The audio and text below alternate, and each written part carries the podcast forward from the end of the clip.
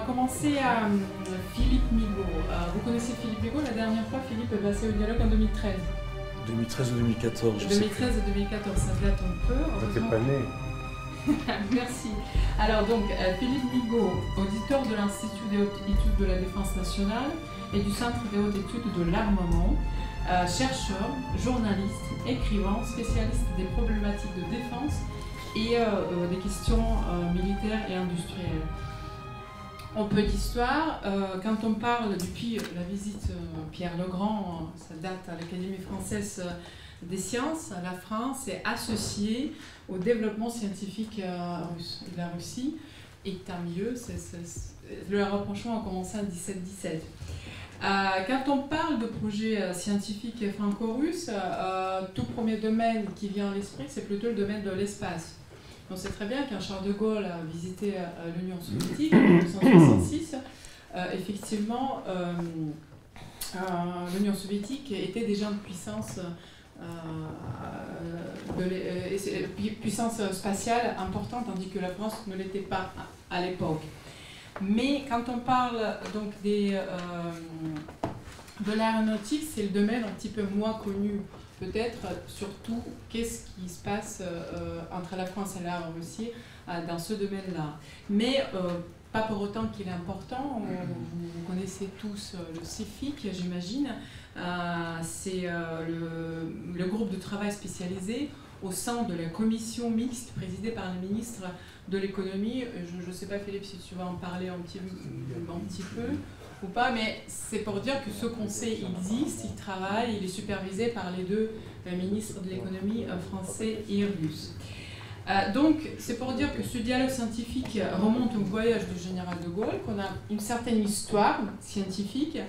Et aujourd'hui, je passe la parole à Philippe qui connaît beaucoup plus le, domaine, qui nous parle de, de la défense, de l'aéronautique, Russie, peut-être quand même à la coopération franco-russe aussi, parce que les gens. Euh, euh, est-ce que. À quel, c'est peut-être ma première question, à l'évolution euh, de, cet aspect. Le problème d'Irina, c'est qu'elle a posé la question qui fâche, pour commencer.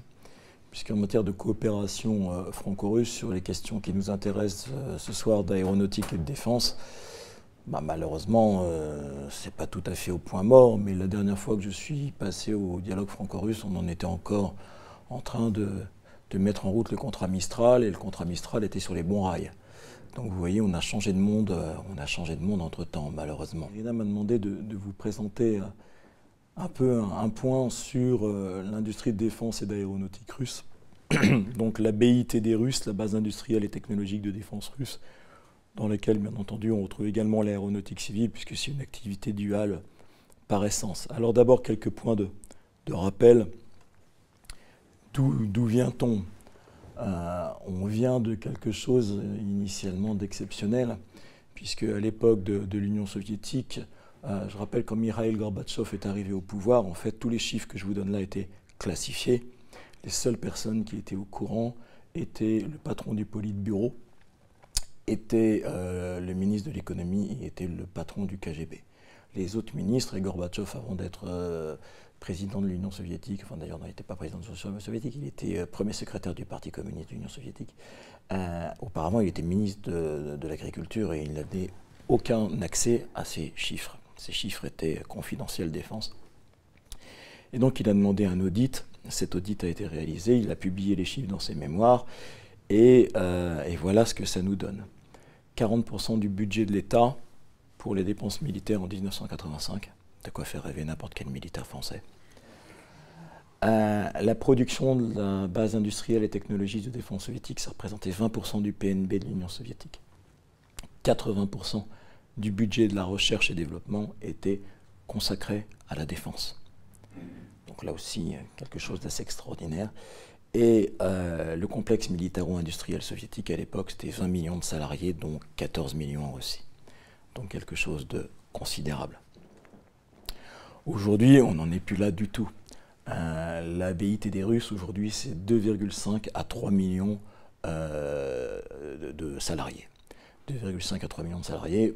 Petite comparaison, en France, on est à 350 400 000 emplois directs et indirects. Et ce qui est intéressant de relever, c'est, mais j'y reviendrai dans la dernière partie de cette conférence, c'est que quand j'ai fait cette conférence sur le Mistral, enfin sur la BITD il y a de ça 10 ans, un peu moins de 10 ans, on en était à un peu plus de 2 millions de travailleurs dans le secteur de la défense en aussi. Et on disait qu'il y avait un problème de productivité parce qu'il y avait beaucoup trop de salariés dans l'industrie défense par rapport au chiffre d'affaires. Et tout le monde annonçait une baisse drastique des effectifs. Or, qu'est-ce qu'on constate? Ben, On est passé de 2 millions à 2 millions et demi, 3 millions. Donc non seulement les effectifs ne baissent pas, mais l'industrie de défense russe embauche. Alors elle embauche pourquoi? Elle embauche parce que certes il y a un héritage soviétique considérable, mais cet héritage il a volé en éclat en 1991. Euh, la plupart euh, des entreprises euh, du complexe militaro-industriel. Une étude de, Jacques Fontanel a réalisée pour l'Université de Grenoble en 2005 disait que la Russie avait hérité 80% du potentiel de défense de l'URSS, mais qu'elle n'était capable de réaliser que 17% de sa production d'armement. Pourquoi? Eh bien tout simplement parce qu'une bonne partie de l'ancien complexe militaro-industriel se trouvait en Ukraine, se trouvait en Biélorussie, se trouvait dans les États baltes, se trouvait en Ouzbékistan. Et que donc il y avait toute une partie des bureaux d'études, des centres d'essai, des centres de production, eh bien, qui n'étaient tout simplement plus en Russie. Et puis en 2005, 15 euh, ans donc après la chute de l'Union soviétique, eh bien, euh, tout simplement, si on en était à 17% de la production, c'est parce que 28% seulement des matériels en service euh, dans le complexe militaro-industriel russe avaient moins de 10 ans. On considère que pour être productif, une entreprise de défense doit avoir 70% de son matériel qui a moins de 10 ans. Comme vous voyez, on en était loin. Euh, on était dans une industrie qui était frappée d'obsolescence. Et qui est toujours partiellement frappée d'obsolescence. Ça, il faut le savoir quand on va parler tout à l'heure des échecs de l'industrie de défense russe. Il y a un effort considérable de modernisation qui a été fait dans les grands groupes, donc les grands groupes qu'on va évoquer, euh, OAK, OSK. Mais euh, au niveau des sous-traitants, des équipementiers, cet effort reste à faire. Et très fréquemment, on a des retards dans la production, tout simplement bah, parce que les équipementiers n'ont pas livré les pièces à temps. Et ça peut entraîner des retards de production de 2-3 ans quelquefois curieusement, enfin, comme souvent, c'est le patron de la grande boîte qui se trinque et pas le petit équipementier. Alors, on est dans une industrie qui essaye depuis 1991 de se diversifier vers le civil. Je rappelle qu'en fait, cette diversification vers le civil, elle n'est pas, récente, puisque à l'époque de l'Union soviétique, l'industrie de défense produisait 94% des télévisions, 100% des magnétoscopes et 55% des aspirateurs, donc il faisait à l'époque déjà le bonheur de la ménagère soviétique. Euh, cette diversification vers le civil, c'était un échec à l'époque de l'Union soviétique à cause de la mauvaise qualité des matériels. Et c'est toujours aujourd'hui un échec relatif. Je vais revenir sur la relativité de cet échec. Et un échec logique. Quand vous prenez un, chantier naval qui est spécialiste de la construction de sous-marins nucléaires lançant d'engins et qu'on lui demande d'un seul coup de réaliser des chimiquiers pour un groupe norvégien, c'est pas le même métier. forcément, le chantier naval est tasse relativement logique. Alors, après ce petit bilan et euh, ce point sur l'héritage, où en sommes-nous aujourd'hui? Depuis 21 ans, on est dans une industrie qui est en, reconstruction. Euh, vous avez là une photo de la cale sèche du chantier naval Zvezda à Bolshoi Kamen, à proximité de Vladivostok, qui est euh, quelque chose qui va permettre de démultiplier les, capacités de, l'industrie de construction navale russe dans les, années qui viennent, donc ça me semblait une bonne, illustration. Alors, une industrie en reconstruction, comment? D'abord par le biais des Goskorporacji. Les c'est-à-dire les grandes corporations étatiques. Et en gros, de quoi s'agit-il? Eh bien, il s'agissait à l'époque, dans les années 90, début des années 2000, de créer des champions nationaux, métier par métier. Ça s'inscrivait dans une logique ancienne, euh, puisque déjà en Occident, cette logique s'était engagée dans les années 80 et s'était encore renforcée dans les années 90, puisqu'à l'époque, on assistait à la naissance de géants de la défense et de l'aéronautique, EADS, BAE System, et puis on avait la fameuse fusion entre Boeing et McDonnell Douglas aux États-Unis. Et donc, en fait, la Russie avait ce projet de grand champion industriel, métier par métier, depuis le début des années 90. Mais elle n'a pu vraiment mettre en place cette réforme qu'à partir du début des années 2000. Les objectifs, c'est quoi? C'est concentrer, rationaliser, moderniser, et pour certaines entreprises, je reviendrai, c'était privatiser, éventuellement. Ça ne s'est pas fait. L'objectif, c'était aussi de rétablir la verticale du pouvoir, c'est-à-dire le contrôle du Kremlin sur son industrie de défense, qui avait un tout petit peu tendance à faire n'importe quoi dans les années 90. Hein, les années 90 en Russie, ça a durablement marqué les esprits, parce qu'on avait quand même une anarchie euh, à tous les niveaux. Hein. Les gouverneurs de région faisaient ce qu'ils voulaient, chacun faisait à peu près ce qu'il voulait. Et donc cette notion de verticale du pouvoir qu'on prête souvent à Vladimir Poutine, eh ben, cette phrase de verticale du pouvoir, c'est de Yevgeny Primakov, euh, et, non pas de, et non pas de Vladimir Poutine. Donc il s'agissait de reprendre le contrôle de l'industrie défense, c'est-à-dire le contrôle de la manne export, qui pour un État qui était à l'époque en grande difficulté financière était crucial. Et donc ces grandes corporations devaient permettre de réaliser ces objectifs. Alors la première de ces grandes corporations, je ne sais pas s'ils ont toujours leur bureau, Rosoboron Export, un peu plus bas sur les Champs-Élysées, euh, même immeuble que Gazprom, je ne m'abuse. Euh, création en 2000 de Rosoboron Export, qui est la fusion de Promexport et Rozvorozhnie. C'est la première grande Goscorporatia. Alors, cette mission est confiée à un proche de Vladimir Poutine, Sergei Chemezov, qui est comme Vladimir Poutine un ancien du FSB, lui aussi basé en Allemagne, à Dresde, ils étaient voisins de palier. Et euh, ce sont de, vieux amis qui ont partagé un bon paquet de bière à l'époque où ils étaient en Allemagne et qui ont donc des rapports de proximité et d'amitié. Donc, ce Sergei Chemezov, il a été d'abord le patron de Promexport, Promexport qui gérait les surplus de l'armée rouge. Ensuite, il est devenu le patron de Rosoboron Export en l'an 2000, et puis de quelque chose dont, qui est incontournable aujourd'hui en Russie quand on parle d'industrie de défense et d'aéronautique, c'est Rostechnology. Alors voilà, qu'est-ce que Rosoboron Export? C'est la fusion de deux entités, Rosvorozhnie, pardon, Rosvorozhnie qui gérait à peu près 80% des exportations de défense russes, et Promexport, qui gérait les surplus de l'armée rouge. Sergei Chemezov, vous le voyez ici, à la droite de Vladimir euh, Poutine. Euh, et donc aujourd'hui, il est euh, toujours aux manettes. C'est vraiment l'homme de confiance de Vladimir Poutine en ce qui concerne le complexe militaro-industriel et l'aéronautique. Rosoboron Export est créé en 2000 et puis le mouvement s'accélère à partir de 2002 à partir de 2002, en fait, on décide de euh, concentrer tous les moyens, toutes les technologies ayant un rapport de près ou de loin avec l'industrie de défense. Donc on va concentrer les acteurs de l'automobile, les acteurs des matériaux composites, des matériaux rares, comme par exemple VSMPO à Visma pour le titane, les acteurs de l'armement, du spatial, de l'aéronautique, de l'électronique. Chemezov va vouloir dans un premier temps tout, concentrer via Rosoboron Export il va échouer, mais il va prendre sa revanche en 2007 via Rostechnology, dont il devient le patron au moment de sa création en 2007, qui va jouer ce rôle. Alors Rostech aujourd'hui est incontournable.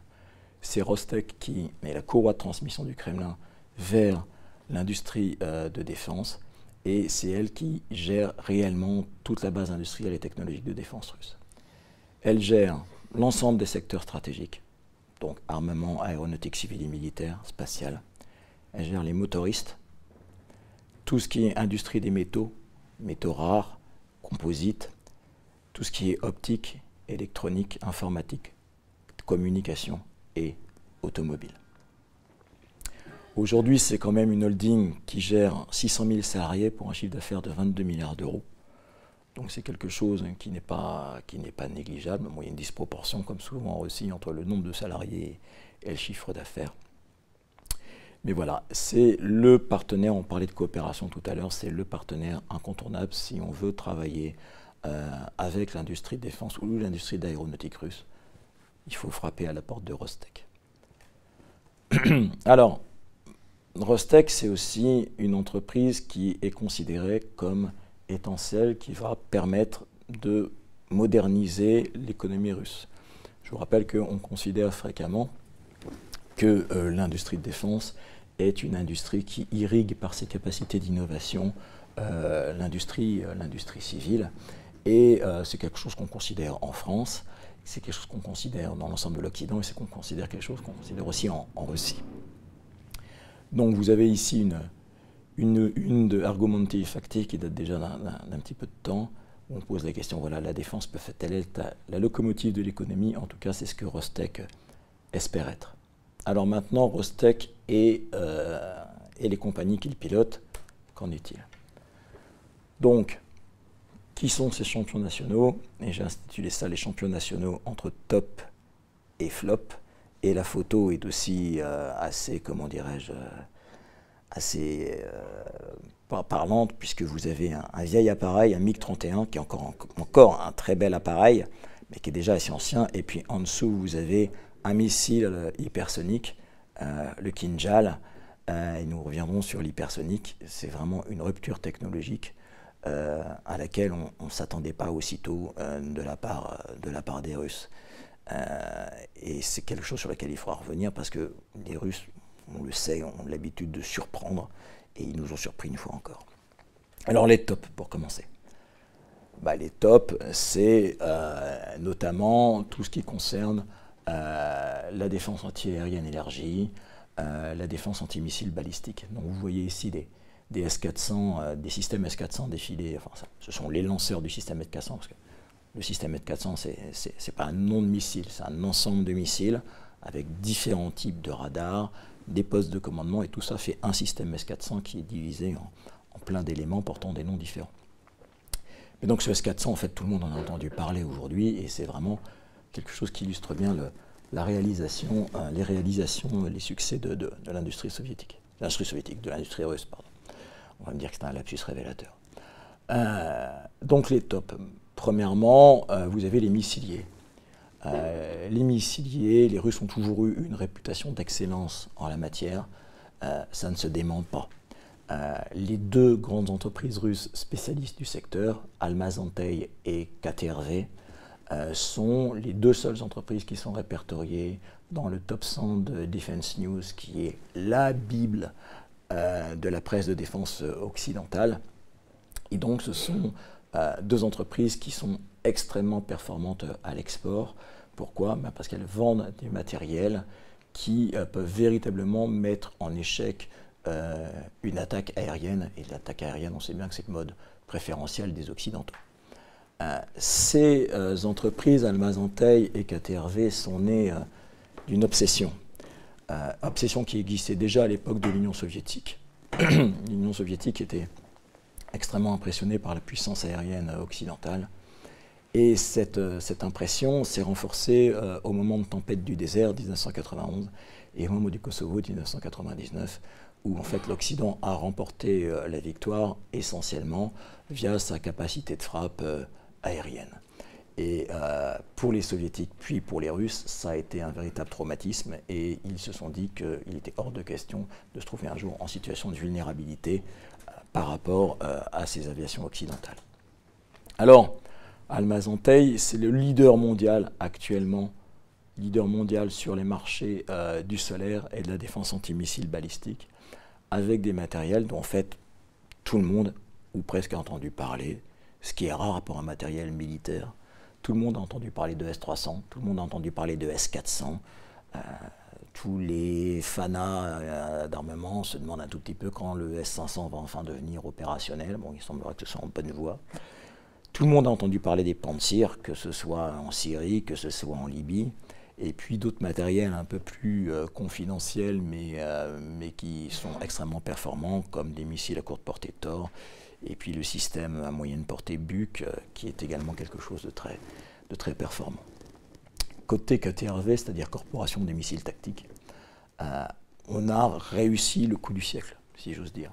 Je vous ai mis entre guillemets le nom de, Boris Avnosov parce qu'il euh, avait fait une déclaration en 2016 disant avec un peu de chance, euh, la Russie s'équipera en missiles hypersoniques à l'horizon 2030-2040. Et je me rappelle à l'époque qu'on avait des conversations avec des industriels français.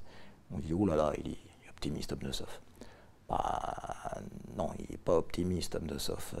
Il s'était totalement gouré, mais dans le mauvais sens. Puisque aujourd'hui, la Russie, c'est le leader mondial sur le segment de l'hypersonique. On a un missile, le missile Kinjal, euh, qui a une vitesse de Mach 10, Mach 12, portée 2 à 3000 km selon l'avion qui, euh, qui le largue. Et c'est donc quelque chose qui véritablement est de nature à changer les rapports de force sur un terrain. Imaginez que vous soyez euh, en Crimée avec un Tupolev, un Tupolev 22 M3, euh, que vous décollez avec un Kinjal, vous avez euh, juste à décoller, vous vous mettez légèrement au sud de la péninsule de Crimée, et puis, eh bien, c'est pas compliqué. Je, vois une tête que je n'avais pas vue depuis longtemps, ça fait plaisir. et puis, ben, vous larguez le missile. 3000 km à Mach 12, autant vous dire que vous arrivez très très très vite sur la flotte que vous visez. Là, on n'est plus dans d'exocet. On n'est plus dans du supersonique, on est dans l'hypersonique. C'est-à-dire que vous visez, vous tirez en stand-off, c'est-à-dire à distance de sécurité par rapport à la défense de l'adversaire, et avec une telle vitesse du missile qu'il est quasiment impossible d'échapper. Donc là, vraiment, la Russie a réussi un coup de maître, puisque elle a battu tout le monde. Elle a battu les Occidentaux, elle a battu les Français, elle a battu les Britanniques, elle a battu les Américains dans la course à l'hypersonique. Elle a aussi tout un ensemble de missiles, moins connus mais tout aussi performants. Euh, alors, le calibre, tout le monde connaît bien sûr à cause des frappes en Syrie, mais des missiles anti-navires comme euh, l'Onyx, euh, le Bastion P, le BAL, qui sont également de nature à défendre des zones côtières et à interdire toute pénétration d'une flotte étrangère à des dizaines de kilomètres du littoral défendu. Sinon, le pourcentage de pertes que vous aurez à consentir sera beaucoup trop élevé. Et c'est quelque chose euh, qui l'on retrouve euh, régulièrement, une expression que vous retrouvez régulièrement, euh, y compris dans les médias mainstream, enfin les médias grand public, le, concept de, le concept de bulle A2AD, Anti-Access Area Denial. C'est-à-dire qu'en fait, vous avez un faisceau de missiles complémentaires, vous avez des missiles antiaériens qui vous empêchent d'avancer vers la zone défendue à moins de 400 km. Si on en juge d'après les dernières performances des missiles russes 40 N6, 400 km, 250 km à coup sûr, vous ne pouvez pas rentrer à l'intérieur, sinon vous avez une probabilité de destruction de votre appareil extrêmement élevée. Donc une cloche antiaérienne qui protège une cloche anti-navire, les deux étant basés à terre. Et donc, si vous installez comme en Syrie ces euh, instruments, eh bien, vous pouvez tout simplement interdire toute pénétration occidentale à moins de 250-300 km des côtes syriennes, euh, sans qu'il y ait un véritable, un véritable danger. Donc, on est vraiment dans des technologies qui changent le rapport de force euh, qui peuvent changer le rapport de force régional sur des théâtres, des théâtres d'opération. Et puis au-dessus de ces bulles A2AD, complémentairement, eh bien, vous avez une aviation de combat qui est en plein renouveau, qui tourne au-dessus, et puis qui a une capacité d'élongation qui peut lui permettre de sortir de la protection de cette bulle pour aller frapper à distance. Donc on est vraiment confronté à des, dispositifs, comment dirais-je, extrêmement performants, extrêmement redoutables. Quelques photos, ça, ça a surpris tout le monde. Euh, ces frappes menées depuis la mer Caspienne sur la Syrie par des petites euh, corvettes basées, euh, basées au Daghestan. Quelque chose qui illustre bien aussi l'obsession russe pour la défense antiaérienne. Ben là, vous avez une photo d'un Pantsir, donc avec 12 tubes, 12 tubes lance-missiles, plus deux canons antiaériens. On a vraiment une puissance de feu phénoménale. Bon, puis vous avez le radar au milieu. Et puis les différents éléments du système S400, des euh, radars euh, complémentaires et euh, les lanceurs à droite.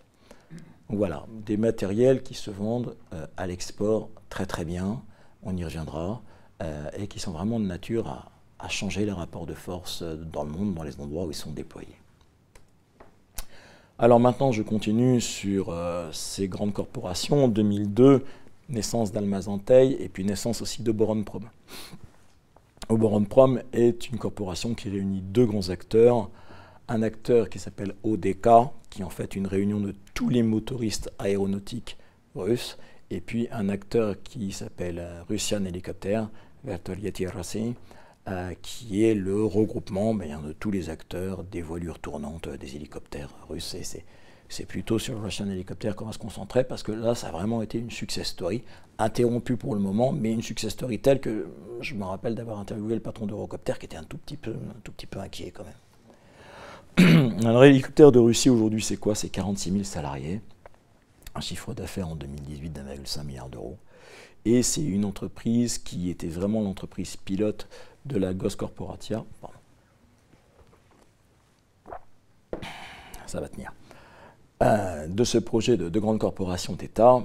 Et après euh, cette concentration des moyens, cette rationalisation, eh bien, il y a eu une tentative d'introduction à la Bourse de Londres en 2011, tentative qui a échoué tout simplement parce que les documents comptables, les documents euh, administratifs qui étaient communiqués par hélicoptère de Russie n'étaient pas considérés comme conformes par les cabinets d'évaluation occidentaux. Et de la bouche même euh, du patron d'Eurocopter, ça a été ouf. Heureusement qu'ils n'ont pas réussi leur introduction en bourse, parce que vu la qualité de leur matériel et vu, euh, comment dirais-je, le, développement qu'ils sont en train de connaître, si en plus ils avaient pu emprunter sur les marchés internationaux, avoir des actionnaires de référence occidentaux, on était cuit. On était cuit, on était en difficulté. Euh, donc, on a un acteur qui, vous allez le voir, a eu une montée en puissance extrêmement rapide. On part d'un groupe qui, en 2004, produit 85 machines par an. En 2013, on a un groupe qui produit 303 machines par an. Donc on a une montée en puissance extrêmement rapide jusqu'en gros à la crise ukrainienne, puisqu'en fait l'aéronautique russe, l'année 2014, se heurte à une succession de difficultés sur lesquelles on va revenir. Les sanctions, bien entendu, la rupture avec l'industrie de défense ukrainienne et puis d'autres éléments qui vont s'ajouter par la suite, euh, j'y reviendrai euh, dans une seconde. Hélicoptère de Russie, c'était aussi un, symbole de la coopération réussie, de la coopération internationale réussie, puisqu'ils ont eu une coopération extrêmement euh, fructueuse avec Turbomeca, donc la filière turbine de, Safran, qui a motorisé un certain nombre, un certain nombre d'hélicoptères. Vous avez eu aussi une collaboration avec Sagem DS et avec Thales pour des commandes de vol électrique et pour des systèmes optroniques.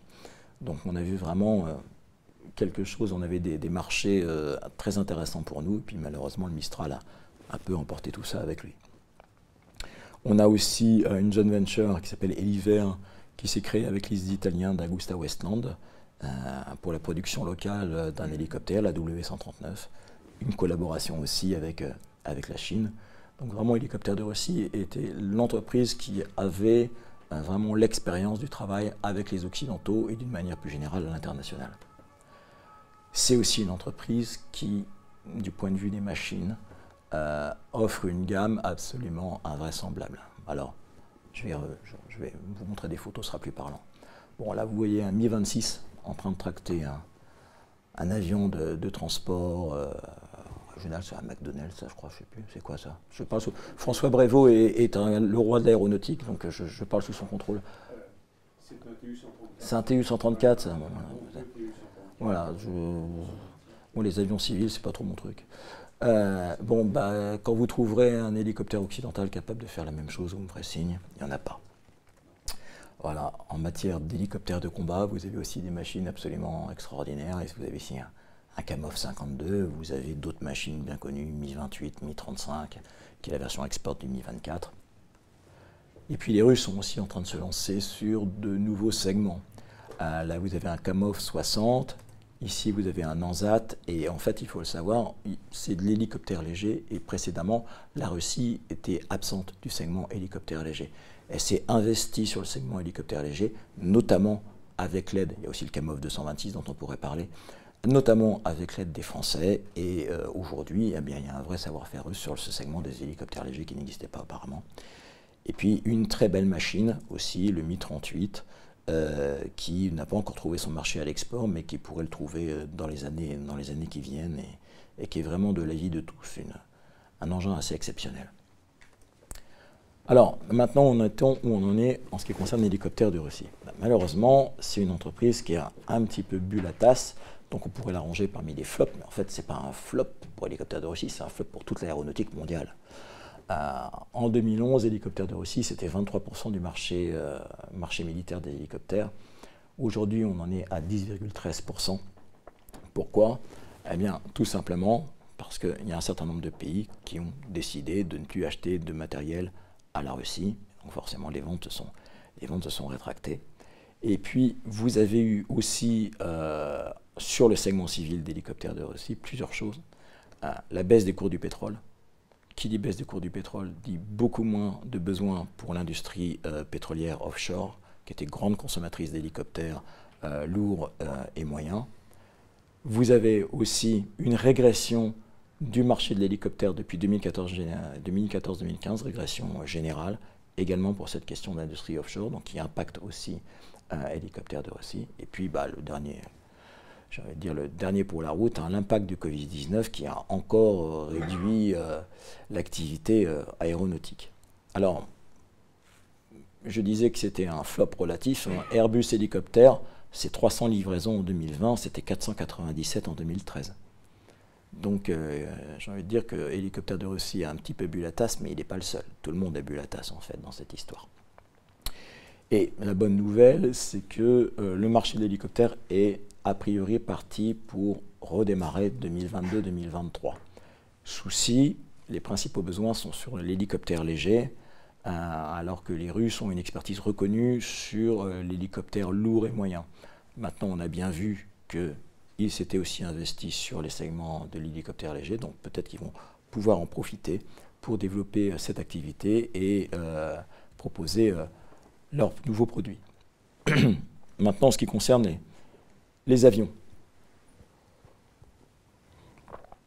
Vous avez une entreprise qui s'appelle OAK, qui était vraiment, qui avait tous les atouts pour réussir, et qui d'une certaine manière les a toujours. Hein. Pourquoi? Bah, D'abord parce que 40% du territoire russe n'est accessible que par avion.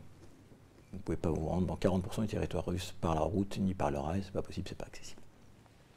Ensuite, il y a une expertise euh, du transport euh, civil euh, soviétique. en 1989, l'Union soviétique détenait 20% du marché mondial des avions de ligne. Donc, ils savaient faire des avions, des bons avions, et pas simplement des tout qui se crachaient. Il y avait des, beaux produits. Et puis, c'était quelque chose qui assurait encore 2,2 milliards de dollars de recettes euh, à l'État russe, enfin à l'État soviétique, pardon, en 1989.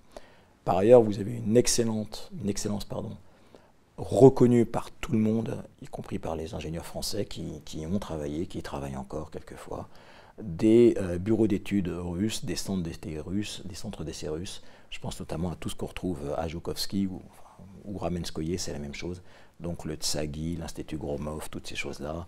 Euh, ce sont des, ingénieurs remarquables qui savent vraiment mener des essais, vraiment mener de la recherche et, qui vraiment sont, de très haut niveau. Alors maintenant, quand on regarde OAK, 98 000 salariés, chiffre d'affaires de 6,5 milliards d'euros. On a, comme toujours en Russie, une disproportion entre le nombre de salariés et le chiffre d'affaires. Si on regarde Boeing, c'est 140 000 salariés, mais c'est 78 milliards d'euros de chiffre d'affaires. Et puis si on regarde la Aviation, ben, c'est 4,8 euh, milliards d'euros de chiffre d'affaires, donc pas très très très éloigné de mais 11 euh, 000 salariés seulement. On reviendra après sur cette disproportion entre le nombre de salariés et euh, le chiffre d'affaires, j'en expliquerai euh, les raisons. Alors OAK est divisé en trois divisions. Avions commerciaux, avions de combat, avions spéciaux. Alors curieusement, dans avions spéciaux, je ne sais pas si ça a changé récemment, mais il y avait encore les bombardiers stratégiques dans avions spéciaux. c'est un peu spécial. Mais euh, Tupolev était avec Beriev dans les avions spéciaux. Donc on avait euh, les bombardiers stratégiques et les hydravions. C'est pas tout à fait le même truc. Et les Canadaires, les, de sang, c'est-à-dire les, Canadaires entre guillemets russes. Donc on a une rationalisation qui est, engagée depuis des années. Et on a des très beaux produits également, puisque, euh, pourrez en parler après avec François Brévaux, euh, on a des... Ah tiens, d'ailleurs je suis resté sur le T50, maintenant il s'appelle le, Sukhoi 57. Euh, on a un leader, clairement, au sein de c'est Sukhoi, avec des programmes qui avancent et qui avancent très bien. le Sukhoi 57, le Sukhoi 35, qui est un, avion de supériorité aérienne de génération 4++. Je vous expliquerai après le jargon, en fait. Ça ne veut pas dire grand-chose quand on y réfléchit bien. Un très bon bombardier tactique, le Sukhoi 34, et puis un drone de combat, le S-70 Rotnik. On a un avionneur qui est davantage en difficulté, qui est pourtant un avionneur mythique, hein, c'est MiG.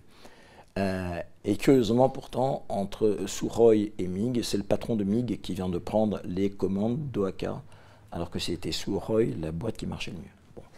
Euh, un, peu, étrange, mais euh, c'est comme ça. Et puis vous avez également d'excellents spécialistes sur des appareils stratégiques, Tupolev, ou sur des appareils de niche, Yakovlev pour les avions d'entraînement et Beriev pour les avions d'incendie.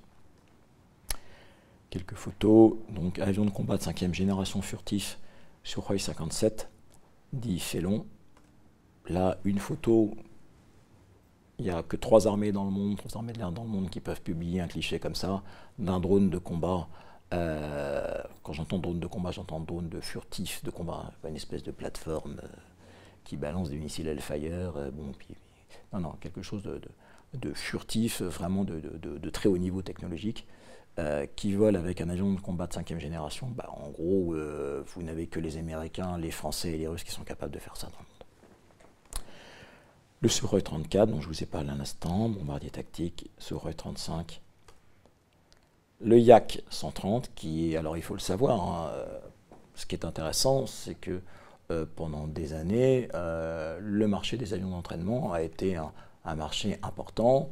nous, en France, on a notamment un, avion qui, fonctionnait très bien, l'Alpha Jet, hein, celui qu'on voit passer avec la patrouille de France tous les ans. Euh, mais ce sont des vieux avions déjà maintenant. Il devait y avoir des remplacements, un produit de ADS notamment qui s'appelait le Mako. En fait, rien, on ne voit rien venir.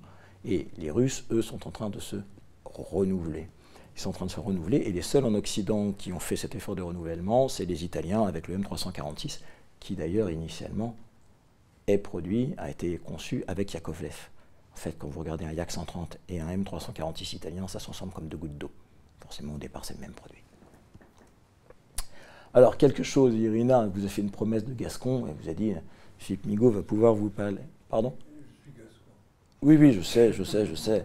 Mais euh, bon, euh, personne n'est parfait.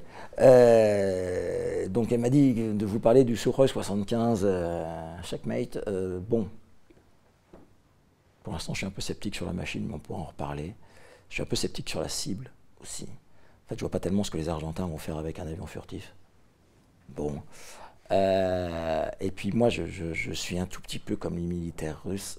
Un avion monomoteur, ça m'inquiète. Voilà, je me dis que si je me prends un 23 mm dans le seul dans le seul euh, engin que j'ai, je suis mal barré. Voilà.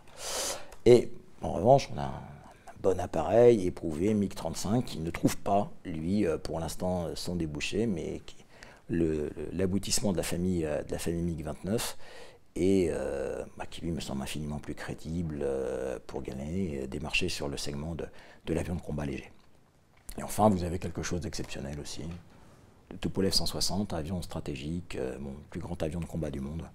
Euh, avec euh, les euh, réacteurs les plus grands du monde, les N-432 de, de Kuznetsov, puisqu'en matière de moteur, les Russes ont aussi une expertise relativement invraisemblable. Alors maintenant, on a fait les missiles, les hélicoptères, les avions, on en arrive à l'électronique. Et là, en fait, on a beaucoup c'est beaucoup manqué dans les années 90 de l'électronique russe. En fait, maintenant, ils ne nous font plus rire du tout. Enfin, en tout cas, ils ne font plus rire du tout les militaires occidentaux. Pourquoi? Bah Parce qu'on se rend compte que euh, certaines des, des glosses corporati euh, qui ont, qui ont été créées, comme notamment Crete, euh, qui regroupe tout ce qui est système d'électronique de défense, ont véritablement mis au point des systèmes de brouillage, comme le Krasura 2, le Krasura 4, qu'on peut qualifier de, de game changers. Pourquoi? Bah Parce qu'en fait, ce sont des véhicules qui, sur un champ de bataille, vont brouiller les GPS, vont brouiller les liaisons de données, vont brouiller les liaisons de données entre les avions et les AWACS, et grosso modo, face à une armée moderne occidentale, d'un seul coup, c'est le trou noir. Il n'y a plus rien. Donc, si vous vous retrouvez en face de quelque chose comme ça, euh, ben, vous êtes bien ennuyé. Et c'est pour ça qu'actuellement, on réapprend euh, dans les armées occidentales à combattre avec une boussole, à combattre avec une carte, parce qu'on dit bah, peut-être qu'un jour le GPS, on l'aura pas.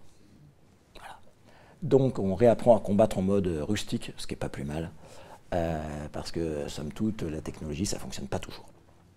Et puis on a aussi une véritable un, véritable euh, comment saut qualitatif qui a été réalisé euh, du point de vue des radars de bord avec un, radar AESA qui s'appelle euh, le N036 BLK.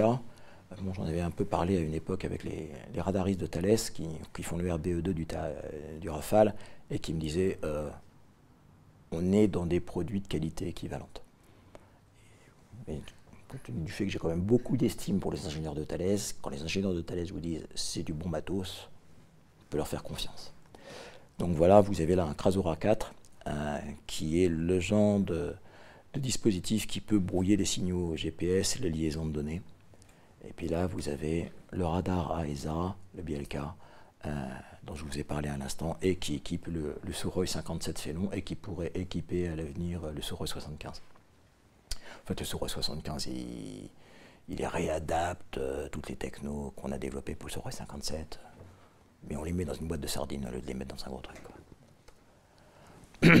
Alors autre chose qui fonctionne bien, mais on en parle moins parce que c'est moins, comment dirais-je, bah, c'est moins médiatisé, c'est le combat terrestre, l'industrie de défense sur le segment du terrestre.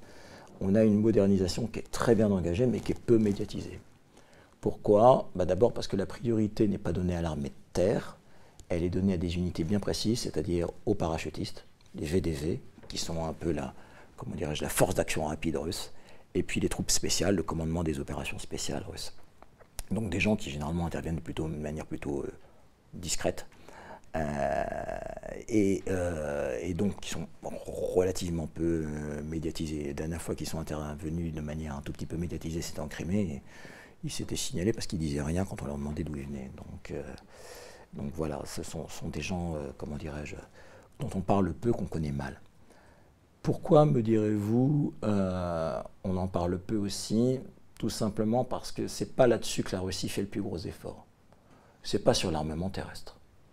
Et pourquoi ne fait pas-elle le plus gros effort sur l'armement terrestre ben, Parce qu'en fait, les menaces de conflit de haute intensité sont lointaines. Qui serait assez fou pour aujourd'hui aller agresser sur leur propre sol les Russes? Alors je ne parle pas du fait que les Baltes disent qu'ils vont être envahis toutes les deux minutes. Hein.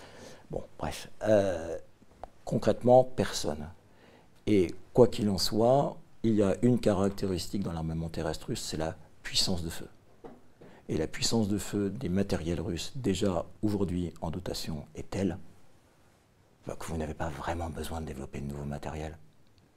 Si vous prenez un T-90 avec un canon de 125, dont toute l'électronique de bord a été, euh, a été récemment euh, modernisée, si vous prenez les lance-roquettes multiples euh, russes, vous avez une puissance de feu qui est sans équivalent en Occident. Alors les Russes ont développé récemment un certain nombre de nouveaux matériels, alors que nous en Occident on développe pas grand-chose de nouveau. En tout cas sur le char lourd on n'a rien développé depuis plusieurs dizaines d'années, les Russes oui. Mais on va le voir, euh, même s'il n'y a pas un besoin, l'industrie de défense continue à produire de nouveaux, euh, de nouveaux engins et s'il y avait besoin, eh bien, il y a une possibilité de modernisation de l'armée de terre extrêmement rapide. Une forte capacité d'innovation, je parle par exemple euh, du char de combat Armata, qui se signale parce qu'il a une tourelle qui est euh, inhabitée. et ça, c'est quelque chose qui donne un, gros avantage en termes de survivabilité pardon, de l'équipage et puis aussi en termes d'emport de, munitions. Quand vous n'avez pas de type dans la tourelle, vous pouvez emporter plus d'obus. Euh, ce qui caractérise aussi euh, les Russes, c'est qu'autrefois, bah, à l'époque de l'Union soviétique, on avait 293 millions d'habitants. Euh, on était dans un héritage soviétique du point de vue de la guerre terrestre qui était celle de Zhukov et de Konev. Hein. On ne fait pas dans la poésie, en avant, et puis il y a des morts, il y a des morts, on s'en fiche. Hein. De toute façon, l'Union soviétique a des hommes à ne plus savoir qu'en faire. Aujourd'hui, la Russie, c'est 146 millions d'habitants j'ai envie de dire que le prix de la vie humaine a augmenté. Donc euh, il y a un souci des hommes beaucoup plus grand qu'avant. Aujourd'hui, les blindés russes dont on parle, ah ben, ce sont des blindages avec une double coque, un blindage en V, pour que quand ils, par exemple, ils se prennent un IED sous la coque, eh bien, tout l'équipage ne, soit pas, tué. Des blindages réactifs, une autoprotection active. Donc quand vous avez par exemple un missile ou un RPG qui arrive, il est détecté en avance de face par un senseur qui envoie une contre-mesure et qui détruit le missile à distance du char. Donc ça, on est vraiment dans des, blindés qui ont toujours une forte mobilité, une forte puissance de feu, mais qui, en matière de survivabilité, sont maintenant de plus en plus performants. On a aussi un souci euh, de rationalisation économique. Euh, 1991, l'Union soviétique euh, s'écroule. Vous avez dans euh, l'armée russe du T-64, du T-72, du T-80. Vous avez trois types de blindés différents. Et puis vous avez sur le segment des véhicules de combat d'infanterie, des véhicules de transport de troupes, vous avez toute une gamme de matériel, tous issus de centres de production et de bureaux d'études différents, euh, tous avec euh, des outils euh, et une chaîne logistique, une chaîne d'entretien différente. Et donc vous avez des surcoûts gigantesques. Pourquoi? Ben, Parce que les matériels ne sont pas standardisés. Aujourd'hui, les Russes ont un vrai souci de la standardisation. Le châssis de l'Armata, dont je parlais à l'instant du char Armata, est censé être à l'avenir le châssis d'un véhicule blindé de combat d'infanterie, le châssis euh, d'un véhicule de combat d'infanterie lourd, d'un véhicule de combat d'infanterie léger, le, châssis aussi d'un canon euh, automoteur de 155 mm qu'on appelle le Koalitsier. Donc en fait, un même châssis, quatre véhicules différents, bah, forcément vous avez des coûts extrêmement restreints quand il s'agit d'entretenir le matériel. Pareil, on avait toute une gamme autrefois de lance-roquettes multiples. On est en train de remplacer les lance-roquettes multiples de 220 et 300 mm par un seul type de lance-roquettes multiples. Seul bémol sur l'armement terrestre, c'est la concentration euh, des acteurs industriels qui pourrait encore être améliorée. Mais enfin, ça, c'est une question de philosophie industrielle, donc on en parlera à la fin. Alors, quelques images. voilà le, T-14 euh, Armata. Euh, une vingtaine d'exemplaires ont été produits, ils sont aux essais. il faut bien se rendre compte d'une chose. Hein, en Russie, Certes, on aime le matériel, mais il n'y a pas de besoin, et c'est des matériels qui coûtent beaucoup plus cher que les générations précédentes. Donc on ne va pas se lancer dans un programme où les gens se demandent souvent, mais pourquoi ils ne sont pas en train de le produire massivement? D'abord parce qu'il n'est pas prêt. Il n'est pas prêt. Hein. On a fait rentrer une première tranche de Leclerc dans l'armée française, c'était le Leclerc Mark I. La tranche 1, tout le monde s'en rappelle encore de la tranche 1, elle était en panne toutes les deux minutes. Bah là, on est dans un Armata tranche 1. Euh, il y aura une tranche 2, une tranche 3, une tranche 4, et puis quand le besoin s'en fera sentir, on le produira en série. C'est un matériel qui coûte cher. Et pour l'instant, on n'en a pas besoin. les industriels russes estiment qu'ils n'en ont pas besoin. Même châssis, véhicule blindé de combat d'infanterie lourd, euh, le T-15, avec une énorme puissance de feu.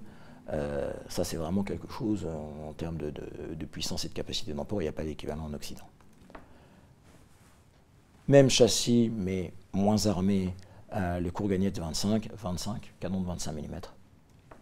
Et puis toute une série de nouveaux blindés, euh, ce qu'on appelle des MRAP, qui sont des véhicules de transport de troupes rapides euh, qui assurent une bonne survivabilité dans des régions où vous avez des IED, c'est-à-dire des, des, engins explosifs improvisés. Là, vous avez le Typhoon produit par Kamaz, le boomerang euh, produit par euh, Gaz, et puis l'Ural produit par Ural Transmash. Donc des machines qui sont de toute dernière génération, c'est des machines qui ont quelques années, euh, qui commencent à équiper les forces spéciales russes, qui commencent à équiper certains régiments russes, et qui vraiment n'ont, comment dirais-je, rien à envier au matériel occidental. Alors, Parmi les réussites aussi de l'industrie de défense russe, bah, il faut bien le dire, il y a le nucléaire.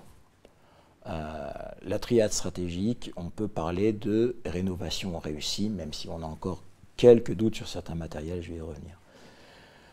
Premièrement, euh, un acteur euh, bah, qui peut se féliciter, en tout cas sur ce segment-là, c'est OSK. OSK, c'est la corporation dédiée au naval en Russie, avec euh, un acteur qui s'appelle Sevmash, euh, qui est basé à Severodvinsk en Arctique. Et euh, cet acteur, Sevmash, eh bien, c'est celui qui a le monopole de production des SNA et des SNLE, donc des sous-marins nucléaires d'attaque et des sous-marins nucléaires lanceurs d'engins. Celui qui a essayé de se diversifier dans les chimiquiers et qui n'a pas très bien réussi, ce qui était un peu, un peu logique. c'est un groupe qui a rencontré de grosses difficultés sur euh, son cœur de métier, c'est-à-dire sur les SNLE et sur les MSBS, c'est-à-dire les missiles équipant les, SNLE. Et puis, bah, après un début de programme extrêmement difficile, euh, aujourd'hui, entre 1996 et 2021, bah, on a quand même réussi à mettre euh, sur cale et puis à mettre au service actif 5, 5 SNLE de nouvelle génération. Et il y en a 5 autres qui sont en cours de construction et qui devraient rentrer en service d'ici 2027. Donc renouvellement euh, de la flotte de SNLE euh, russe entre 1996 et 2027. 10 SNLE, un tous les 3 ans, euh, c'est un rythme, somme toute, qui n'a pas grand-chose à envier à celui dont on est capable en France chez, Naval Group. Pareil en ce qui concerne le missile ses, qui équipe ses sous-marins, euh, c'était une solution risquée, le Boulava. En fait, il devait y avoir un missile fabriqué par l'habituel fabricant de, MSBS russe qui s'appelle Makeyev. C'est un missile qui s'appelait le R-39. Euh, il a rencontré que des difficultés au cours des essais. Et on s'est dit, ben, on va changer d'acteur et puis on va reprendre un acteur qui d'habitude euh, fait du missile balistique terrestre. Et donc on a fait appel à l'Institut de technologie thermique de Moscou qui fabrique notamment les, les Topol, les Yars. Et on, a pris le pari risqué de, construire un missile à changement de milieu par un industriel qui ne l'avait jamais fait.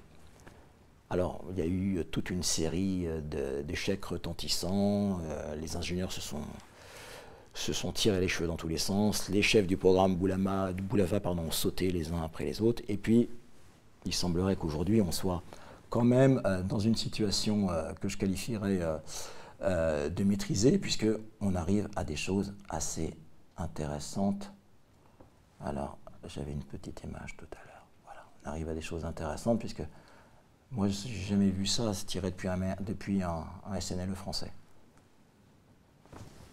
Ah, il va falloir que j'éteigne que j'éteigne ma présentation une seconde.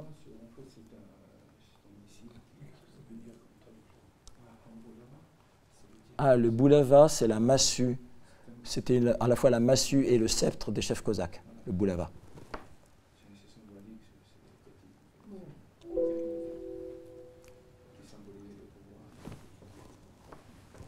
Alors, SNLE de dernière génération, classe Boreil,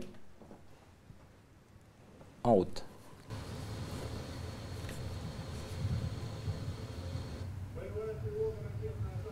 On met un peu de son ou pas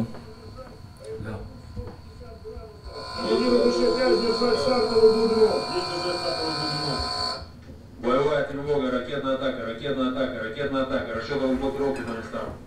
До начала автоматической предстартовой подготовки 10. 9. Начало автоматической предстартовой подготовки ТОС. Выполнено ТОС. 5.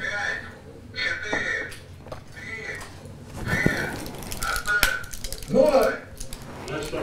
Значит,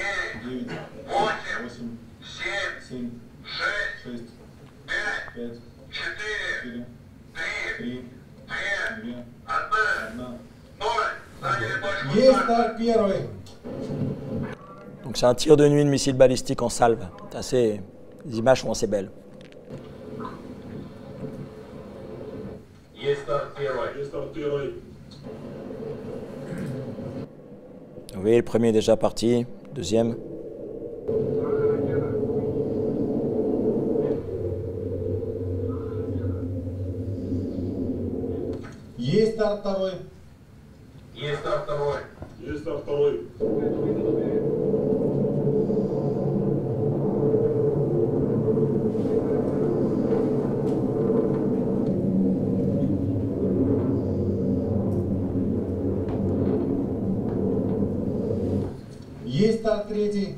Есть старт третий. Есть старт третий. Есть старт четвертый.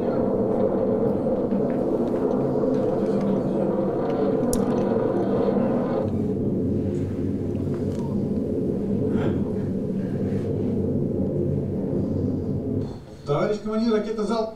Bon, tir en salve de quatre missiles balistiques intercontinentaux par un sous-marin nucléaire de dernière génération. je pense qu'on peut, considérer que la crédibilité est démontrée. Et la crédibilité, c'est le maître mot en matière de dissuasion nucléaire. Donc on était dans un programme qui suscitait la risée euh, de tous les experts, et il y a de ça euh, une dizaine d'années. Euh, ben Aujourd'hui, on n'en est plus là. On est dans quelque chose qui fonctionne. Il faut bien se rendre compte aussi que on a toujours un certain nombre de maladies de jeunesse dans tous les programmes. Après tout, nous aussi, on a perdu récemment un, un M51, qui n'est plus tout à fait un missile très jeune, mais ça arrive à tout le monde. Bien, on en était là. Donc, pour les amateurs de belles photos, vous avez euh, le monstre mythique, hein, le Dimitri Donskoy à l'air, c'est-à-dire le, Typhoon en Occident, la Kula en Russie, qui euh, a inspiré euh, Octobre Rouge. Et puis devant, vous avez un petit sous-marin de 21 000 tonnes seulement. C'est pas grand-chose. le dernier SNL français en fait 14 000. Donc vous voyez 14 000, celui qui est là, premier plan, en fait un tiers de plus, et je vous laisse imaginer comment est celui qui est derrière. Alors, parmi euh, ce qui fonctionne aussi, euh, la triade stratégique composante terrestre. On a un retrait programmé des anciens missiles SS-18 et SS-19 avec euh, un missile balistique lourd, le Sarmat, qui est aux essais euh, en ce moment même et c'est en vol, ça devrait arriver incessamment sous peu. Euh, vous avez eu le déploiement d'un nouveau missile qui s'appelle le YARS, euh, qui est un missile MIRV, c'est-à-dire qui peut emporter plusieurs têtes nucléaires à une distance de 11 000 km, qui est en cours de déploiement, et vous avez plus de 250 engins qui ont été déployés en silo et sur euh, véhicules à roues, qu'on appelle des TEL, des transporteurs, érecteurs, lanceurs. Vous avez encore l'hypersonique, c'est-à-dire maintenant, au lieu d'avoir une tête nucléaire, vous avez un planeur hypersonique qui est emporté par un missile intercontinental. Et quand il est largué, qui rentre dans l'atmosphère, un peu peut se balader à des vitesses de Mach 20 tout en faisant des, des manœuvres d'évitement. Arrêter ça, impossible. C'est-à-dire que l'objectif de ces engins est de signifier aux Américains amusez-vous les gars, mettez de l'argent dans, la défense antimissile autant que vous voulez, on passe on passe, on passera toujours, et à moindre coût, parce que l'épée coûte toujours infiniment moins cher que le bouclier. Donc ça un, comment dirais-je, un impact politique important, c'est un outil politique, hein, c'est pas un outil. Le nucléaire est une arme de non-emploi, hein, c'est pas destiné, c'est pas destiné à frapper. Alors on a une problématique qui est remplacer les vecteurs anciens par de nouveaux missiles à un rythme satisfaisant semblerait que, pour l'instant ça fonctionne bien et que euh, on verra bien ce qui se passera quand Sarmat arrivera et qu'il faudra le, remplacer les SS-18 qui sont des gros engins. Mais euh, pour l'instant, en tout cas, l'entrée en service du YARS s'est très très bien passée. Le YARS, voilà, donc sur son tracteur euh, d'origine biélorusse. Alors, on en revient aux, avions, aux pointus. On a une remotorisation aussi des bombardiers stratégiques. Donc les Russes, euh, qui font déjà les plus gros réacteurs de combat euh, au monde, les NK-32, après 10 ans d'interruption, ont demandé à, Kuznetsov, qui fabrique ces moteurs, de relancer la production. Donc euh, ils sont en train de, ils ont relancé une version modernisée du moteur qui permet, en dépensant moins de carburant, d'allonger le rayon d'action de l'appareil de 1000 km. Donc c'est tout bénéfice. Pareil pour le Tupolev 95, vous savez, le Tupolev 95, c'est ce qu'on appelle le beurre. Euh, c'est cette espèce d'énorme bombardier russe avec des hélices contre-rotatives qu'on appelle les NK-12. Également le plus gros moteur à turbopropulsion du monde. Les Russes sont les spécialistes du gigantisme, du gigantisme, du gigantisme qui fonctionne. Et tous ces bombardiers ont été intégralement modernisés avec une nouvelle avionique, de nouveaux systèmes de guidage et des nouvelles armes. Alors on parle notamment de nouveaux missiles de croisière qui pourraient atteindre une portée de 5000 km. Reste à confirmer. De toute façon, il est bien évident que les données de ces armes, elles sont toujours euh, classifiées, qu'on donne un ordre de grandeur, euh, que cet ordre de grandeur peut être de l'intoxication euh, pour impressionner l'adversaire, ou alors on peut se mentir sciemment sur ses performances de manière à surprendre l'adversaire. Donc les Russes sont en train de relancer la construction de nouveaux euh, bombardier stratégique Tupolev 160, ils ont commandé une dizaine d'unités. On parle d'en commander 50, 50 au total. Euh, la véritable problématique, c'est qu'ils sont également en train de développer un nouveau bombardier stratégique furtif, une aile volante, hein, qui ressemble un peu au B-2 américain. Le premier prototype actuellement est à l'assemblage. Ce sera un avion très cher et on peut se demander quand même en quoi il est pertinent. Parce qu'un Tupolev 160 qui va être produit aujourd'hui, il est encore capable de voler dans 30 ans, dans 40 ans.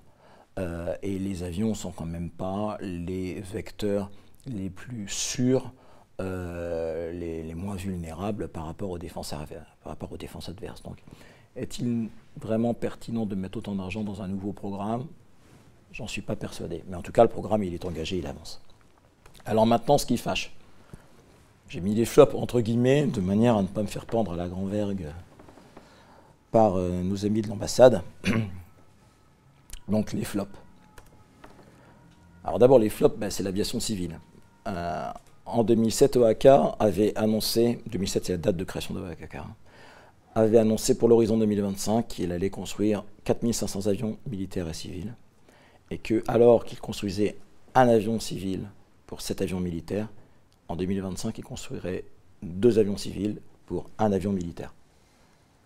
Autant dire qu'on en est très loin c'est toujours le militaire qui se taille la part du lion chez OAK. Alors pourquoi?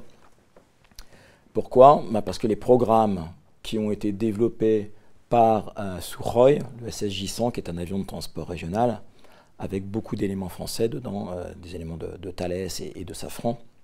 Le MS-21, même chose, qui lui est un avion de la gamme A320, ou le Beriev 200, qui est un très bon avion de lutte anti-incendie, se sont heurtés à deux choses. D'abord la crise ukrainienne et les sanctions occidentales. Crise ukrainienne parce qu'il y a eu un certain nombre de composants euh, dont ils avaient besoin, ça a été remplacé assez facilement. Et puis euh, bah, les sanctions occidentales consécutives à la crise ukrainienne et euh, le fait qu'il eh a fallu remplacer un certain nombre d'équipements fournis jusqu'ici par les Occidentaux. Donc Crète par exemple, la corporation en, termes d'électronique de défense, a été obligée de développer un certain nombre de, matériels pour remplacer les matériels de Thales. Euh, pareil pour les matériels de, Safran. Pourquoi? Ben, Pour pouvoir exporter vers certains marchés qui sont sous sanction, je pense par exemple à, l'Iran, eh bien, vous n'allez pas exporter avec des produits Thales ou avec des produits Safran, c'est pas possible. Donc il a fallu trouver des substituts, développer des substituts localement. Pareil au point de vue de la motorisation, euh, on a aujourd'hui un moteur qui a été développé pour, succéder au SAM 146 franco-russe et un moteur qui a été succédé pour succéder au euh, Whitney 1000J qui devait euh, propulser le, le MS-21.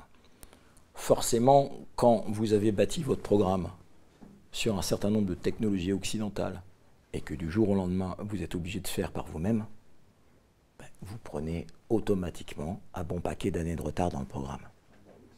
C'est relativement logique, hein, ça arriverait à n'importe qui. Donc en fait, ces programmes stagnent tout simplement, non pas pour une question de, de déficience des ingénieurs russes, mais tout simplement parce qu'il y a un certain nombre de circonstances politiques, un certain nombre de circonstances commerciales, euh, de circonstances aussi tout simplement auxquelles est confrontée toute l'aéronautique mondiale, je pense notamment au Covid, euh, qui font que bah, ces avions ne se vendent pas.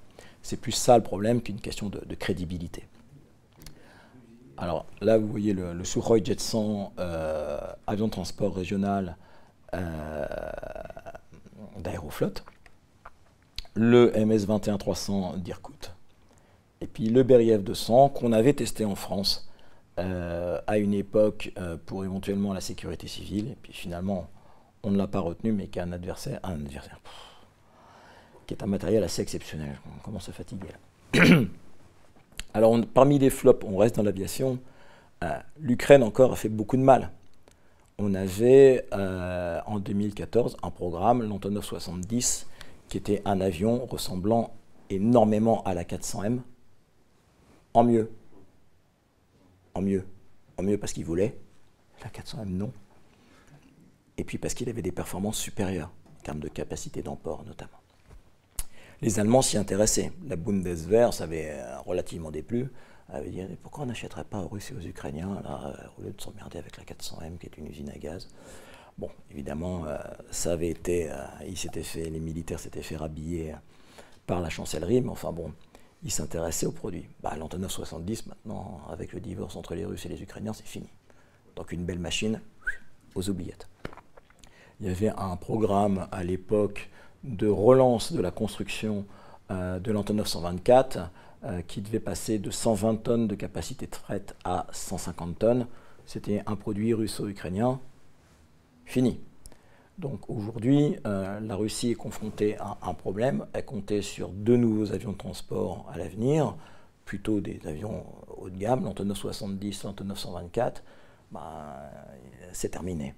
Donc pour l'Antonov 70, il n'y a pas de solution de substitution. Pour euh, l'Antonov 124, on est sur un projet qui s'appelle le Slon, enfin ça veut dire éléphant en russe, c'est-à-dire un énorme, euh, un énorme avion qui serait développé par Ilyushin et qui pourrait emporter 180 tonnes de fret. On a vu des maquettes au Tsagi. Euh, bon, entre la maquette dans la soufflerie du Tsagi et euh, le premier avion opérationnel, il va se passer du temps. Autant dire que les Antonov 124, il va falloir les bichonner. Pareil en ce qui concerne l'Ilyushin 76. L'Ilyushin 76, c'est un très bon avion de transport, transport stratégique. La, la- la Russie en a beaucoup, mais beaucoup d'entre eux sont en fin de potentiel, sont en fin de vie opérationnelle. Donc on a également relancé la production de l'Ilyushin 76 sous un nouveau nom qu'on appelle Ilyushin 476 avec de nouveaux moteurs, une nouvelle avionique. Mais là aussi, il a fallu faire face à un problème. C'est qu'autrefois, ces Ilyushin 76, ils étaient, ba- ils étaient construits à Tashkent, en Ouzbékistan. Ben, il a fallu rapatrier la production à Ulyanovsk, euh, chez Aviastar. Et puis le programme a du retard. Ils vont maîtriser, ils vont maîtriser le retard. Cet appareil, il volera. Enfin, ça fait, euh, désordre euh, dans le paysage. Vous me direz, nous, avec la 400M, je ne sais plus à combien de temps de retard on en était, mais c'était assez considérable. Pareil, Ilyushin 112, qui était un projet pour remplacer les Antonov 24, Antonov 26. Premier prototype s'est craché il y a peu de temps. Forcément, ça donne une mauvaise image.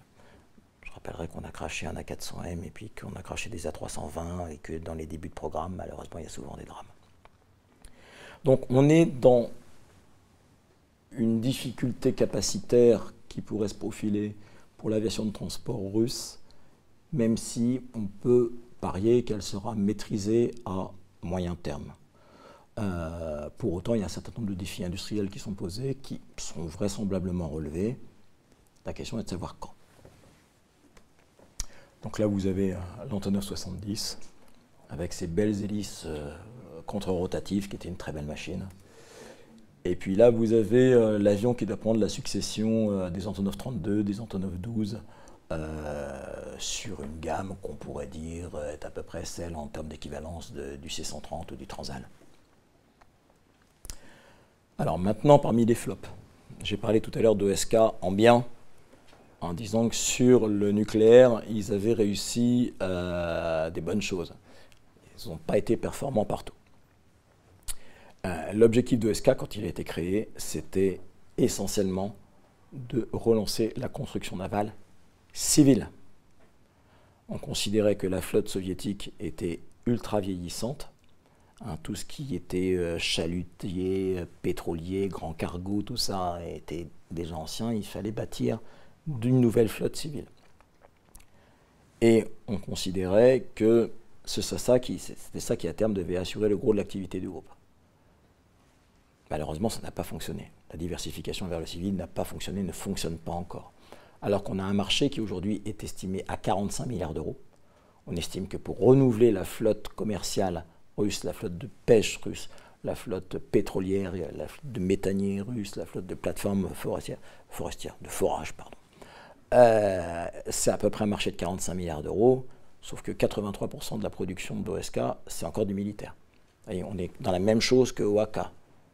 On voulait passer du militaire au civil, on a échoué. Pourquoi? Pourquoi? Ben Parce qu'il y a plusieurs écueils. D'abord, l'État. L'État est mauvais payeur. Ça, c'est quelque chose qu'on retrouve dans tous les pays du monde.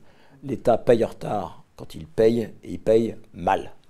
Euh, ce qui ne motive guère les gens pour travailler euh, avec acharnement parce qu'ils négocient aussi les contrats avec très peu de marge pour les industriels. Donc, euh, pour les, industriels de, l'industrie navale russe, ce n'est pas, pas très motivant. On a aussi des problèmes de corruption euh, qui sont régulièrement médiatisés par la presse, euh, par la presse russe avec des descentes, des descentes du FSB dans les chantiers navals. Et puis, il y a aussi un souci, c'est qu'entre 1991 et grosso modo 2002-2004, ben, il n'y a eu aucun travaux d'entretien, aucun nouveau bateau mis en service, et que ben, les chantiers navals ne tournaient plus et que les cerveaux sont partis. Les cerveaux sont partis, donc il y a eu une fuite des compétences. Alors ils sont partis soit à la retraite, parce qu'on avait un certain nombre qui étaient déjà, hein, euh, et soit ils sont partis vendre leurs compétences dans d'autres segments de l'industrie, soit à l'étranger. Par exemple, vous avez beaucoup de Russes qui sont allés travailler en Pologne, sur les chantiers navals de Gdansk, à une époque. Euh, ces gens sont partis, euh, et il n'y a, a pas eu de transmission des savoir-faire. Donc il y a toute une, une génération d'ingénieurs qui est partie sans former la suivante. Donc ça aussi, c'est quelque chose qui est problématique quand même. Alors, le problème, c'est que donc on est en face d'un, on a un outil industriel euh, qui doit tourner à plein parce que la flotte russe est en pleine modernisation, mais on a un outil industriel qui n'arrive pas à livrer à temps et un outil industriel qui n'arrive pas à augmenter ses cadences de production. C'est d'ailleurs un tout petit peu ce que les Russes étaient venus chercher en France. Alors je ne prétends pas qu'on peut leur donner des leçons, hein, mais un tout petit peu quand même, soyons cocardiers. Euh, généralement des CNS, enfin Naval Group maintenant, a la réputation de livrer plutôt euh, à l'heure et à coût maîtrisé.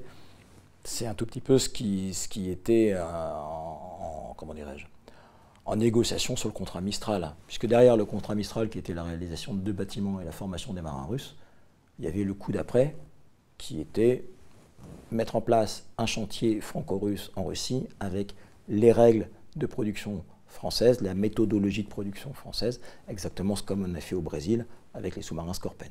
On voulait faire la même chose en Russie. Malheureusement, on sait ce que ça a donné, on a cédé aux injonctions. hein. Pardon?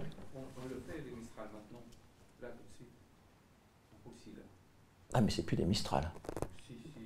Ah bah non, c'est plus des Mistral, ils sont beaucoup plus gros. Et puis pour l'instant, ils ne sont pas encore lancés. On va y revenir après. Euh, on a certains programmes qui ont échoué ou qui ont eu beaucoup de retard. Et qui dit retard dit surcoût. Euh, sur le segment des euh, sous-marins à propulsion anaérobie, la Russie a essayé de lancer une gamme début des années 2010, elle n'a pas réussi. Donc là, concrètement, on a un temps d'avance sur cette gamme. En matière de SNA, sous-marin nucléaire d'attaque, les Russes, comme souvent, comme avec la classe Alpha dans les années 70-80, ont voulu faire un sous-marin extraordinaire, mais il était tellement complexe euh, et par rapport à, des capacités financières très réduites dans les années 90 que euh, le sous-marin a pris, enfin le programme a pris énormément de retard, des surcoûts gigantesques, et puis finalement on va juste en construire 5 unités de sous-marins et on est en train de développer une solution moins onéreuse pour la prochaine génération de sous-marins nucléaires d'attaque. Surcoût aussi sur les bâtiments euh, de débarquement euh, Ivan Gren qui sont produits à Kaliningrad. Problème avec les escorteurs euh, russes des frégates qui devaient être équipées de turbines à gaz ukrainiennes produites par le chantier Zoria Mash Project. Ben forcément, divorce entre la Russie et l'Ukraine. Il a fallu trouver un produit de substitution. Là aussi, ça prend du temps et là aussi, ça prend du retard. Donc, il y a eu un certain nombre d'échecs industriels pour des raisons euh, conjoncturelles et puis aussi pour des raisons euh, tout simplement de mauvaise maîtrise du programme. On peut parler notamment des, des frégates euh, Yastreb. On a lancé deux frégates qui, après les premiers essais à la mer, sont rentrées. Elles étaient destinées théoriquement euh, des frégates océaniques. Maintenant, elles sont concentrées plutôt sur euh, les mers fermées, c'est-à-dire mer Noire et mer Baltique. Pourquoi? Très mauvaises conditions de tenue à la mer. Il faut se rendre compte aussi que euh, ces chantiers navals russes ont un souci tout simplement parce que ben, ce qui constituait le joyau de la couronne soviétique, c'était les chantiers navals ukrainiens. Les chantiers navals ukrainiens ayant disparu, c'était eux qui construisaient les porte-avions, enfin les porte-aéronefs. C'était eux qui construisaient euh, les grands croiseurs type Kirov. Terminé. Donc aujourd'hui, euh, la Russie euh, n'a pas deux grandes cales sèches lui permettant, si elle le voulait, de construire un grand porte-avions. Ça va s'améliorer dans les années qui viennent, mais pour l'instant, ce n'est pas nécessaire. Encore faut-il se poser la question de savoir si ça servirait à quelque chose. Mais. Même souci de productivité pardon, chez OSK que chez OAK. En 2011, on en était à 70 000 salariés. On visait 45 000 en 2020. On en est à 85 000. Donc on ne licencie pas, on embauche. Alors, quelques raisons d'espérer. D'abord, OSK euh, possède des pépites. Possède des pépites, notamment à Saint-Pétersbourg, avec toute une série de chantiers navals et de bureaux d'études euh, dont la réputation n'est plus à faire et qui savent euh, développer, concevoir, produire de bons bâtiments. Encore faut-il en donner euh, les moyens financiers et euh, des délais, euh, dirais-je, réalistes. Et puis la Russie est aussi présente sur certaines niches rares, niches quasiment pas ailleurs. Je pense notamment aux overcraft, aux véhicules à coussin d'air, et puis je pense aux brise-glaces nucléaires. Quand on parle aujourd'hui de la route du Nord-Ouest et de l'Arctique qui est en train de fondre, il ne va pas fondre du jour au lendemain, il faut encore des brise-glaces. Qui est le leader mondial euh, sur ce segment, euh, c'est la Russie. hein. Les Américains ont un brise-glace dans toute leur flotte. Deuxièmement, des raisons d'espérer, euh, l'objectif de la Russie, c'est pas de bâtir une marine océanique. On n'est plus à l'époque de l'amiral Gorchkov. L'objectif de la Russie, c'est pas de bâtir une flotte susceptible de donner la réplique à l'US Navy. Donc on peut se demander si la Russie va, à l'avenir, développer un porte-avions pour succéder au Kuznetsov. Est-ce que ça a une pertinence stratégique? C'est pas du tout évident. Euh, Est-ce que la Russie a vraiment besoin d'une grande marine auturière? C'est pas du tout évident, euh, pour des raisons euh, géopolitiques évidentes. Les États-Unis sont bordés par deux océans et, et, euh, ont euh, un besoin de sécurisation extrêmement important de leur, de leur ligne océanique, notamment en matière d'énergie. Bah, la Russie n'a pas le même problème. Suite des raisons d'espérer, ben, la Russie peut encore attendre peut encore attendre en ce qui concerne sa flotte de combat, parce que comme on dit, c'est dans les vieux pots qu'on fait la meilleure soupe, et que euh, les bâtiments russes en matière de sous-marinade, la génération des kilos, qui sont des sous-marins à propulsion diesel, et des Akula, qui sont des sous-marins à propulsion, excusez-moi, nucléaire, demeurent euh, tout à fait euh, opérationnels, demeurent d'excellents matériels, et ils peuvent rester en service en attendant que la prochaine génération arrive. De même, les bâtiments de surface actuels sont peut-être pas des bâtiments extraordinaires, mais en termes de puissance de feu, euh, ils ont réalisé des progrès ces dernières années et ils sont en train de réaliser actuellement euh, qui, va, qui vont leur permettre de substantiellement booster leur capacité en attendant que la prochaine génération arrive. Quand vous avez une coque de noix euh, comme une corvette sur la mer Caspienne qui est capable d'envoyer des missiles de croisière à 1500 km, euh, voire même pour certains types de calibre à 2500 km, ça vous donne quand même un instrument naval avec une vraie puissance de feu, une vraie capacité dissuasive, une vraie capacité de frappe. Et il n'y a pas besoin, avec ce type de missile, et puis demain les missiles hypersoniques, navalisés, euh, on n'a pas besoin d'avoir un croiseur de 28 000 tonnes comme le Piotr Veliki. On peut très bien avoir des navires beaucoup plus petits, avec énormément de missiles dans des cellules de lancement verticaux, qui coûteront infiniment moins cher, qui sont infiniment moins beaux quand il s'agit de montrer le drapeau, mais qui sont infiniment plus efficaces. Et puis, une autre raison d'espérer, bah, c'est la Crimée. La Crimée, elle va offrir des, infrastructures qui permettront de booster l'efficacité de la construction navale russe. Alors en Crimée, on trouve quoi? Ben, On trouve bien entendu la base de Sébastopol qui est redevenue définitivement russe. Elle devait rester russe jusqu'en 2042, mais depuis, il y a eu quelques changements. Et puis vous avez d'autres infrastructures. Vous avez des bases navales à Eupatoria, à Féodosia. Les Russes ont récupéré la base aéronavale de Novofedorivka, avec notamment tout ce qui est le centre d'essai pour les pilotes de l'aéronaval. Et ils ont récupéré des chantiers navals, dont notamment le chantier naval Zaliv, euh, qui euh, construit, euh, j'ai appelé ça des bâtiments de projection et de commandement pour rester dans la veine du Mistral, je ne sais pas si les Russes appellent ça comme ça, qui sont destinés à bah, se substituer au Mistral. Donc ils sont en train de construire deux navires qui seront plus gros que les Mistral, 40 000 tonnes. Euh, et, euh, et ça, c'est un chantier qui ne dépend pas d'OSK. Et justement, c'est une des raisons d'Ospérer, c'est qu'il n'y a pas d'OSK, il n'y a pas qu'OSK aussi en matière de construction navale, et donc on peut faire jouer la concurrence. Euh, indépendamment de Zaliv, euh, qui a un défaut, c'est qu'il est en mer Noire. Donc imaginons qu'on veut construire un, un porte-avions euh, en mer Noire. Euh, je vous rappelle que en ce qui concerne la, gestion des détroits turcs, normalement, euh, c'est pas pas faisable. En revanche, il y a une grande cale sèche qui est en train d'être construite euh, en Extrême-Orient, à Bolchoï-Kamen, et ça permettra tout à fait de construire des grands pétroliers, comme de construire des porte-avions si nécessaire. Quant à savoir si ça a une utilité, j'ai un doute. Alors voilà une photo du chantier naval Zaliv. Et maintenant, on va finir avec des considérations moins techniques et plus politiques. Euh, L'industrie de défense russe, bien plus qu'une industrie, c'est un outil diplomatique, un outil politique, un outil social. C'est un outil économique euh, important, puisqu'il y a quand même 20% des ventes d'armes dans le monde qui sont générées par la Russie. Donc c'est quand même une source de devises euh, qui n'est pas négligeable.